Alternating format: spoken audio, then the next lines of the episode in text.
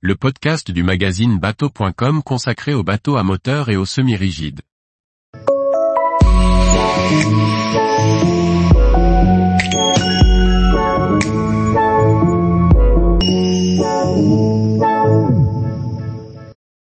Octo, des bateaux à moteur rationnel conçus pour la pêche. Par Maxime le Riche. Installé sur l'île de Léron, le chantier Octo fabrique des bateaux pragmatiques, faciles à utiliser et orientés vers un programme de pêche.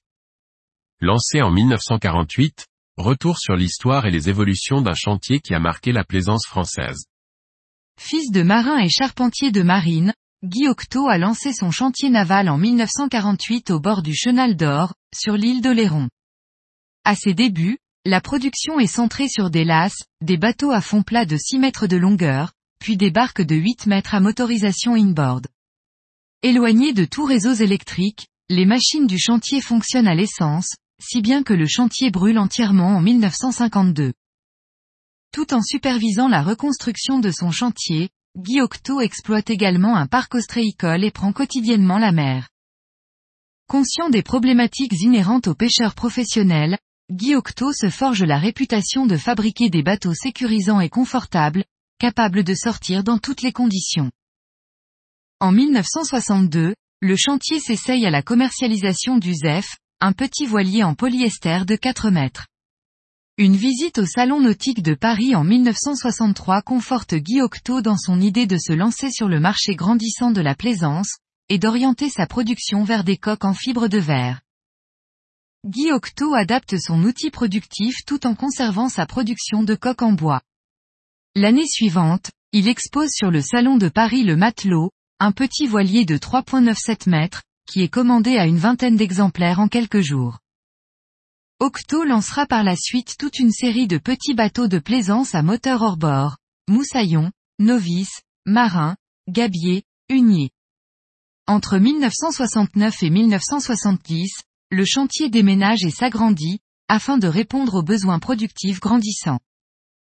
En 1971, Octo lance l'Austré à 850, le premier bateau à moteur conçu à la fois pour des professionnels de la mer et des plaisanciers.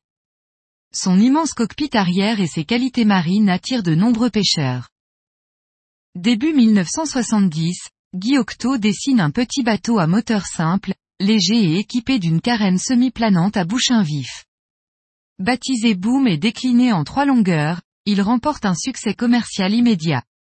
Fabriqué à 4500 exemplaires, le Boom est encore à ce jour une des plus belles réussites de l'industrie du nautisme. Avec la collaboration de l'architecte Gilles Gainet, Guy Octo lancera deux modèles de trimaran à voile et plusieurs halftonneurs. Barré par Patrice, le fils de Guy, ces bateaux remporteront plusieurs titres sur le championnat des multicoques de l'époque.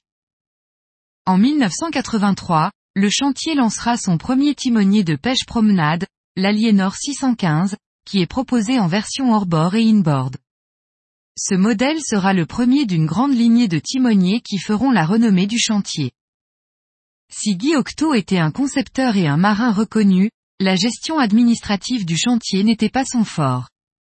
Mal conseillé, il est contraint de déposer le bilan en 1982. Le chantier est repris par le Vendéen Jeannot, qui connaît à son tour des difficultés dans les années 90. Octo reprend son indépendance en 1995, sous la houlette de Jean-Pierre Meller, ancien directeur financier de Jeannot. Le chantier se concentre sur la production de bateaux dédiés à la pêche, en particulier les timoniers. Octo lancera successivement les timoniers 645, 695, 705, 715, 735 et 745, qui seront complétés par une gamme Range Cruiser, qui bénéficie d'un équipement de confort un peu plus fourni. En 2000, Octo se spécialise dans la fabrication en infusion avec le procédé IFH pour infused fiberglass hull. Le chantier Oléronais est alors le seul chantier fabriquant des bateaux de plaisance à moteur de moins de 10 mètres avec coque en infusion sous vide de fibres de verre et sandwich de balsa. L'infusion était à l'époque limitée aux voiliers de course ou à l'aérospatial, et cette technique apporte une rigidité et une légèreté supérieures, et donc un meilleur rendement. Après de nouveaux soucis financiers, la société, le chantier a été intégré en 2020 à la société Pinball Boat, qui fabrique un catamaran électrique hybride. Octo a rationalisé sa gamme afin de recentrer son offre. Le chantier propose actuellement quatre modèles à son catalogue, entre 6 et 8 mètres. Baptisés Austria, ils sont disponibles en version hors-bord. Seul l'Austria 700 est proposé en version inboard diesel.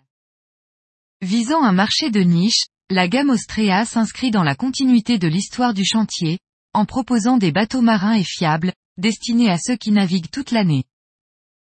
Tous les jours, retrouvez l'actualité nautique sur le site bateau.com. Et n'oubliez pas de laisser 5 étoiles sur votre logiciel de podcast.